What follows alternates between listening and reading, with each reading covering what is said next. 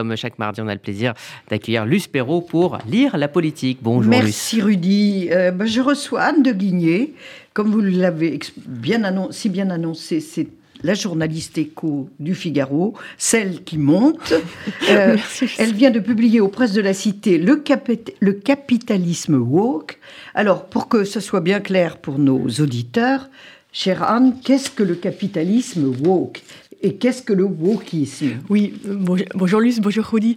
Euh, le capitalisme, je pense que tout le monde voit à peu près ce que c'est. Donc on, va, on va commencer par le wokisme. Donc le wokisme, c'est un mouvement qui vient des États-Unis qui au départ est plutôt sympathique. Un mouvement qui est, qui est né dans la communauté noire de lutte contre les discriminations sociales et raciales. Voilà, on connaît tous l'histoire des États-Unis, qui évidemment. Les woke, ça veut dire la personne éveillée, éveillée qui, sait regarder ce qui se voilà, passe. Qui vient, voilà, de, qui vient, qui est liée à l'histoire américaine. Mais dans ce livre, je m'inquiète de sa mutation récente, qui, qui, qui est en train de virer en fait à une essentialisation des gens, où en fait chacun est déterminé en fonction de sa couleur de peau, de son sexe, de son orientation sexuelle, et chacun va être en fait placé sur une échelle de privilèges. Et dans cette, vision de la société et cette vision de la place de chacun dans la société, vous ne donnez plus aucune chance aux notions de, mérite, de, de, capacité de s'extraire de ses origines, de se construire par soi-même. Donc vous êtes assigné à une position plus ou moins privilégiée en fonction de données de naissance, et voilà, vous n'en bougez plus, et toute l'idée va être de créer une égalité des conditions en forçant, voilà. en fait, c'est une racialisation des individus au dépens de leur. Euh, c'est un antiracisme qui vire au racialisme. Qui, qui, qui vous rétrécit, mm. en fait, euh, et qui essentialise la couleur de peau. Qui est tellement dans l'affirmative action que, en fait, voilà. voilà. C'est né de quelque chose de positif. Voilà, ça, ça est devenu un fléau pour la société, puisque le marketing remplace les valeurs morales et démocratiques. Donc, le capitalisme woke, ça marche comment? Alors, c'est compliqué. Oui, oui. On l'avait vu dans la culture. Et les ravages étaient terribles. Maintenant, dans le capitalisme, c'est l'entreprise qui, est victime du wokisme. Oui, en fait, peut-être qu'il faut prendre un petit, peu, de, un petit peu de victime tout à fait consentante. Euh, il faut peut-être prendre un peu de recul avant d'arriver au capitalisme woke, qui est que les entreprises sont vraiment rentrés en politique, et ça pour des raisons euh, assez fondamentales d'affaissement des États et du fait que les enjeux aujourd'hui globaux sont tels. C'est la mondialisation. Qu'on a l'impression que seules les entreprises, qui sont bien plus puissantes que les États, peuvent y répondre. Donc les entreprises se sont engagées en politique, et du coup, voilà, et ça, c'est un mouvement qui est plus, qui voilà, qui est, qui est, voilà, qui est plus ancien. Et ces dernières années, c'est à cause de la mondialisation qu'elles se sont oui, c'est la mondialisation. Substituée aux États. C'est le fait que les plus grandes entreprises aujourd'hui, euh, voilà, on, on, connaît les GAFA de la Silicon Valley, sont, définissent la liberté d'expression dans le monde entier. Donc on se retrouve à un pouvoir absolument incroyable. Et donc, de facto, leur incombe une responsabilité qui dépasse complètement le but pour lequel, au départ, avait été créée l'entreprise. Et de cet engagement en politique est venu ces dernières années voilà, cette mutation de certaines entreprises, hein, toutes les entreprises, vers ces valeurs woke, euh, beaucoup évidemment par intérêt, parce que c'est ce qu'attendent leurs consommateurs, c'est ce qu'attendent une partie de leurs jeunes salariés. Et derrière, il y a l'idée que c'est en fait un peu le dernier marketing à la mode qui va permettre de bien vendre. C'est très souvent très superficiel. Hein. les premiers signaux, c'était quoi? Les premiers signaux, donc c'est vraiment un mouvement qui vient des États-Unis, donc il faut à chaque fois on, on voit que est, ah oui. c'est arrivé vraiment en, Europe. En tout cas, en France, on résiste plus parce que notre, notre modèle universaliste. Donc, en, en, France, ça arrive tout juste cette année. Mais c'est un mouvement qui date des États-Unis depuis 5-6 ans et où on voit aux États-Unis. Et, les dégâts. les dégâts, et en tout cas, les. Enfin, les entreprises, elles sont dans la société. Hein, donc, euh, euh, ça, dépasse largement aux États-Unis le champ des entreprises. Mais le fait que des entreprises, par exemple, fassent des cours sur la suprématie blanche, et des groupes affinitaires en fonction de votre couleur de peau, euh, se disent qu'il il faudra envoyer en séminaire un peu de rééducation tous les hommes blancs hétéros du groupe. Pour les reconstruire. Voilà, pour qu'ils déconstruire bien, et reconstruire. comprennent bien à quel point ils sont privilégiés pour leur aider à mieux travailler dans l'entreprise. Ça, c'est des choses qui datent de 3, 4, 4 5 ans, vraiment, et qui sont très prégnants. Et, qui arrivent en France. Et qui arrivent tout doucement en France. Parce qu'en France. on, résiste quand même. Bah, on est quand même dans ce cadre universaliste qui date de la Révolution française, qui en fait la base, le fondement, c'est l'idée que vous pouvez, la diversité en France, elle est gérée à partir d'une distinction entre la vie publique et la vie privée. Dans la vie privée, vous avez, vous avez le droit d'exprimer toute votre diversité. Dans la vie publique, vous êtes un citoyen parmi d'autres. Et, mais le problème, c'est que la société contemporaine tend complètement à effacer cette distinction vie publique, vie privée. Vous voyez aujourd'hui, même avec le télétravail, il va encore le plus le faire, mais un patron me disait que le début, c'était déjà avec les smartphones, quand chacun est arrivé, donc vous travaillez, en même temps vous faites un tweet perso, donc vous emmenez toute votre vie privée au bureau. Donc c'est très compliqué de maintenir cette distinction sur laquelle était fondée notre définition. Ah bah, L'égalité, c'est la République, la diversité, c'est quelque chose de très disparate qu'on arrive, qu'on a beaucoup de mal à maîtriser. Bah, la diversité dans le modèle français, évidemment, existe, mais existe dans la vie, dans la vie privée. Existe. Ça, c'est le modèle théorique. Après, il faut aussi être humble que ce modèle, on en voit aussi les, limites aujourd'hui. Euh, c'est un modèle magnifique intellectuellement, et sans doute, et c'est vrai que la, diversité existe, et la société française actuelle, euh, voilà, est, quand même, très, très, diverse. Il y a vraiment des, on le voit tous, il y a des communautés. Donc ce modèle, peut-être qu'il faut un peu, qu'aujourd'hui, c'est un peu, il est un peu utopique, mais c'est évident. Mais on a besoin d'utopie. On en a besoin du. Et, en tout cas, ce qui est sûr, c'est que le wokisme l'attaque de front. On est avec une vision donc, complètement communautaire où chacun est renvoyé à sa communauté d'appartenance. Et, et, donc pour la France, c'est un, un, sujet, c'est quand même un sujet très très très délicat. Et d'ailleurs, pour écrire ce livre, j'ai euh, interrogé plusieurs patrons et, et, tout le monde a conscience à la fois de cette attente, notamment d'une partie des jeunes générations, mais en même temps, euh, personne, aucun ne dit ah ben on a envie de balayer le modèle universaliste. Donc ils ne veulent pas, enfin ils hésitent. Ah. Ils, ils, font de leur mieux parce qu'il y a des contraintes de tous côtés et évidemment avant tout euh, de rentabilité. Donc si les si les consommateurs, les consommateurs le demandent, donc tout le monde tâtonne. On est dans un moment très intéressant de mutation, d'évolution, où tout le monde tâtonne. Euh, franchement, moi je trouve, tous les gens que j'ai vus, beaucoup essayent de faire de leur mieux, essayent de trouver. Mais, euh, mais c'est pour ça que j'ai aussi écrit ce livre, je crois que c'était important de dire, d'accord, Certains vous demandent, il y, a, il y, a, des pressions, il y a des militants, il y a des associations qui mettent beaucoup de pression sur les entreprises. Les ONG. Les, voilà, certaines ONG, les groupes activistes. Maintenant, activiste, c'est le dernier métier à la mode, tout le monde est activiste. Mais faites attention parce que derrière, c'est vraiment un modèle de société que vous abîmez. Et, que, vous remettez en cause. Voilà, donc, donc voilà, on comprend les contraintes, hein, c'est très difficile franchement, mais je dis vraiment attention, d'autant que l'entreprise était le lieu... Euh, de, vie commune en fait où vous allez travailler avec vos collègues. Euh, tout le monde a enfin, voilà pour cette radio vous venez tous vous avez un but commun faire faire une belle radio mon journal on vient faire. Et, et, voilà et on est tous on est liés par cette, cette mission commune. Et, euh, et, après tout le monde ça agrège des gens différents et c'est ça qui est, qui est, sympathique dans la vie professionnelle. Et si la vie professionnelle revient à un lieu d'atomisation où chacun vient dans telles entreprises parce qu'il se sent mieux représenté en fonction de son origine c'est quand même assez euh, voilà c'est quand même assez triste alors, on atteint quand même quelquefois le comble du ridicule. Quand, par exemple, Monsieur Louboutin, qui vend des escarpins aux semelles rouges à 995 euros, prend comme héroïne et comme porte-parole Assa Traoré.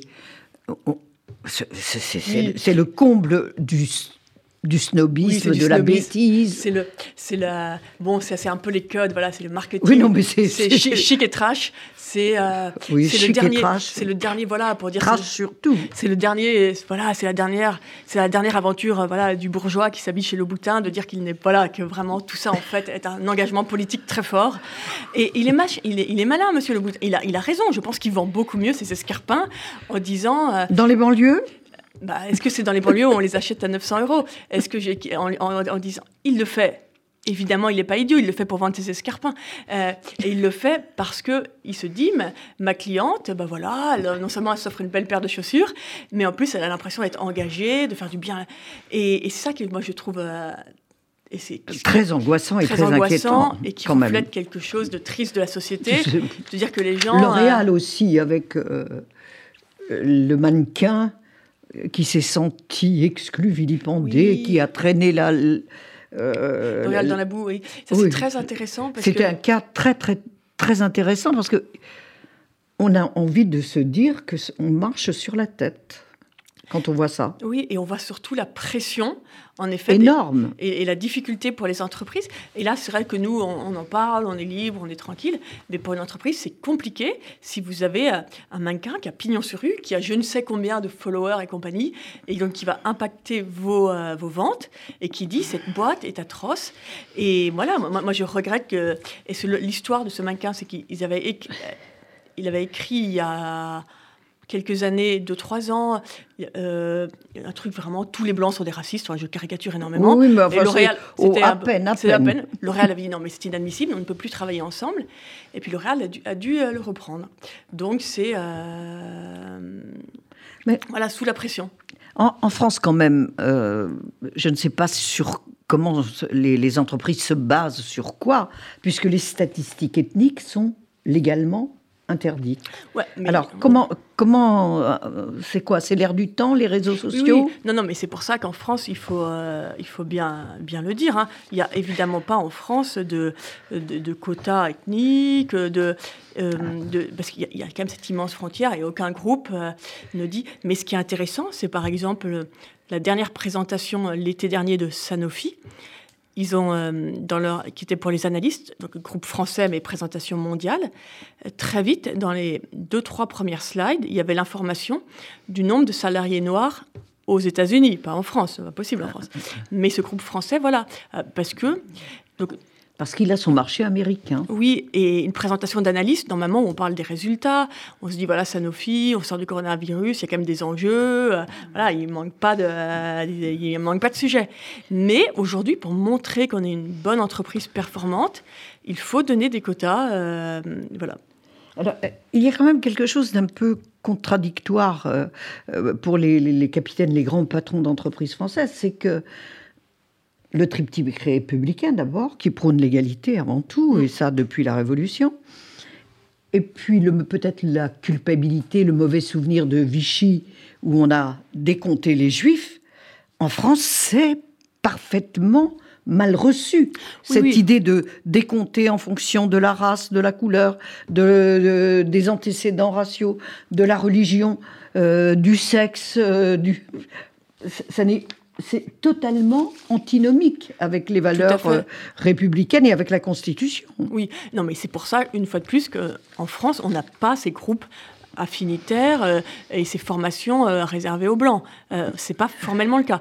Mais vous avez des voilà des formations antiracistes qui arrivent et, jamais si, si, une personne qui a la peau foncée vient à la formation, on va dire mais sortez, c'est pas pour vous. mais donc, en donc c'est pour ça qu'il faut, euh, voilà, il faut euh, rester euh, modéré, enfin, avoir le, sens de la nuance sur le sujet aussi. On n'en est pas du tout là en France, mais c'est intéressant. Et heureusement, mais, il y a des menaces. mais on sent que c'est une, voilà, on sent que la, la vague est forte et que il y a, donc vous avez, donc du coup, ça passe par, beaucoup par des sujets, par exemple. la responsabilité sociale des entreprises. Ah oui, non mais ça, là on y met. Ça c'est un autre sujet. Ça c'est plutôt. Oui, mais, c'est quand même par ce biais-là que les, les pressions se font, quand même. Oui, mais ça, la responsabilité sociale des entreprises, enfin moi... C'était un grand fourre-tout avant, euh, en oui, France. mais il faut quand même voir que ça répond à, la crise de 2008, la crise financière, où là, quand même, avant tout, on a, on a quand même vu, euh, on a quand même vu la limite euh, du capitalisme financier. Donc on essaye d'y répondre. Et à la base, derrière les notions de RSE et tout, et d'abord, il y a avant tout le sujet, euh, les sujets environnementaux. Bah et, à mon, et à mon sens, c'est quand même essentiel que les entreprises s'en saisissent. Donc il y a beaucoup de choses très bien. Et, mais ça va aussi, c'est comme toujours, il y a des mouvements de balancier. Et après, euh, ça va trop loin, sans doute, dans certains sens. Et, mais il ne faut, pas, voilà, il faut pas tout jeter avec, avec l'eau du bain, parce que l'idée que les entreprises ah oui, se soucient autre chose que de leur profit, franchement, c'est juste très bien. C'est juste absolument indispensable. Mais c'est quand même via ce biais-là qu'ils essaient d'enfoncer le, le, coin, là, pour introduire le wokisme. il, y a, vraiment, je pense qu'il y a vraiment différents sujets. Vous avez le sujet du marketing, hum. où, les valeurs deviennent un biais de marketing. Et là, je pense que c'est c'est assez délétère en fait, parce que du coup, ça du coup, ça dilue toutes ces valeurs qui sont essentielles, ces valeurs euh, en bah, effet de, de respect, tout, de, voilà, tout simplement. Donc les prendre pour vendre tout et n'importe quoi. Euh, euh, c'est un sujet quand même. C'est le grand fourre-tout, c'est ça. Voilà. Alors, en, France, on avait quand même en, plus une tradition euh, très importante qui était, vous l'évoquez très bien, la responsabilité paternaliste des entreprises, dont Michelin était un fleuron mm. et un exemple formidable, et qui a permis de grandes avancées sociales. Euh, c'est quand même absolument l'opposé du wokisme. Oui, c'est euh, l'opposé, mais il y, a il y, a le parallèle qui est que l'entreprise donc, se saisit en effet de sa communauté et dit, et le sous-titre de mon livre, c'est quand l'entreprise dit le bien et le mal, bah, le, patron paternaliste. D'ailleurs, c'était très intéressant. En fait, tout ça, c'est un lien entre voilà, capitalisme et démocratie, comment l'un l'autre, de temps en temps, marche main à main, et de temps en temps s'affrontent. Et au 19e siècle, avec ce moment paternaliste, on voit qu'il y a eu une espèce d'accord, et d'ailleurs, c'était très intéressant. Souvent, le patron, euh, euh, euh, Monsieur Michelin, ou le patron de la métallurgie, était aussi député, maire, et il y avait un accord tacite de dire tu t'occupes de la paix sociale dans ton territoire. Mais, mais et donc, par l'usine, et puis aussi député, tu, nous organises tout ça. Euh, grosso modo, on te laisse gérer ton à Paris, on te laisse gérer ton entreprise, mais tu, pas, tu t'occupes bien, tu t'occupes bien des ouvriers, pas de donc ça, ça a marché. Mais c'est aussi complètement bah. contradictoire avec notre notion de, démocratie. Il faut aussi dire, et évidemment qu'en 2022, euh, mais ce qui est intéressant, c'est que ça revient ça revient d'une manière euh, totalement voilà par le inverse. complètement inverse avec cette idée où toujours qu'on vous dit l'entreprise vous dit quoi penser. Et évidemment à la mode paternaliste tout le monde là voit bien gros comme une maison que c'est pas possible. Bah. mais à la mode euh, un peu plus hype woke c'est euh, et ben là, les gens sont beaucoup moins perçoivent moins moins le, le, problème. Mais il y, a, y a quand même là-dedans une contradiction euh, comment peut-on passer Parce qu'en 68 encore, Pompidou disait quand Renault tousse, la France s'enrhume. Hmm. Donc c'est pas si vieux que ça. Oui. Et, comment on est passé Comment tout ça c'est Est-ce que c'est l'apparition des agences de notation, la financiarisation de l'économie? Qu'est-ce qui a provoqué quand même cette déflagration? Le, cette dans le management Cette décorrélation, vous voulez dire, entre l'entreprise et l'État? Euh, bah, Je pense c'est la mondialisation, tout simplement. C'est que les. Bon, en France, quand même, il reste un lien. Là, vous voyez, euh, enfin, il faut quand même faire un mhm. petit point avec l'actualité, ce qui se passe en Russie. Euh, là, nous, on a quand même un pétrolier, Total, qui est très présent en Russie. On voit, euh, Total, aujourd'hui, on est plein là-dedans. Les ONG, tout le monde, les ONG, les activistes disent qu'est-ce que vous faites en Russie, c'est une honte. évidemment. En Birmanie. Voilà, ils, ils sont sortis de Birmanie.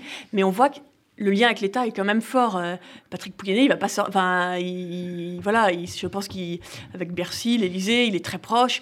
Et donc, je pense que voilà, en France reste quand même encore une tradition quand même. dans les moments de crise, là, d'ailleurs, on le voit bien avec la Russie, euh, c'est quand même assez coordonné. Hein. Les, les, entreprises, elles partent pas comme ça sans en référer. Bah.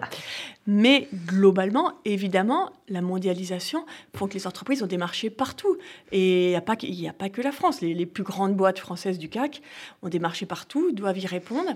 Et, aujourd'hui, c'est décorrélé. Les, les, et les boîtes américaines sont encore plus frappantes. Donc on voit les, Google, Amazon, c'est ah des bah, boîtes complètement mondiales. Euh.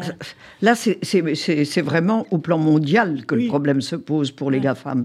Mais pour les autres entreprises, quand même, est-ce que le fait d'appartenir au CAC 40, de dépendre des agences de notation, qui est une création récente aussi, mm. euh, ce n'est pas encore une autre forme de pression ah et bah de bien-pensance qui s'installe. Il n'y a pas que les résultats euh, ah économiques. Vous pensez aux agences de notation, euh, de RSE et tout ça?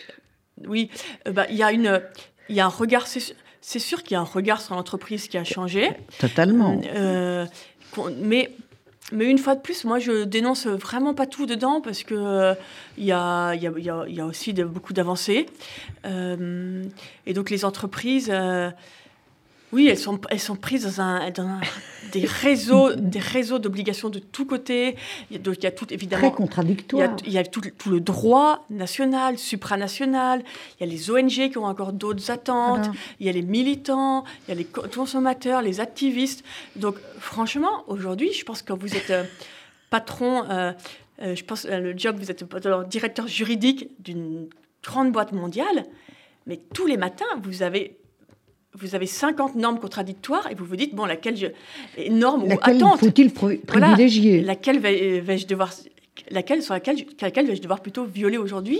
Quel est le moindre coût? C'est compliqué. Enfin, c'est sûr que c'est, c'est honnêtement euh, très très difficile hein, aujourd'hui. Mais euh, mais voilà, c'est évidemment le fait, difficulté d'établir une gouvernance mondiale pour des entreprises qui jouent dans un jeu mondial. C'est euh, Alors, quand même, on a, en même temps que cette transformation depuis 68, enfin, c'est surtout les 30 dernières années, on a prôné la France sans usine. Oui. Qui a valu, nous a valu quand même. On est revenu quand même. bah oui, on y revient maintenant, après la mm. crise sanitaire.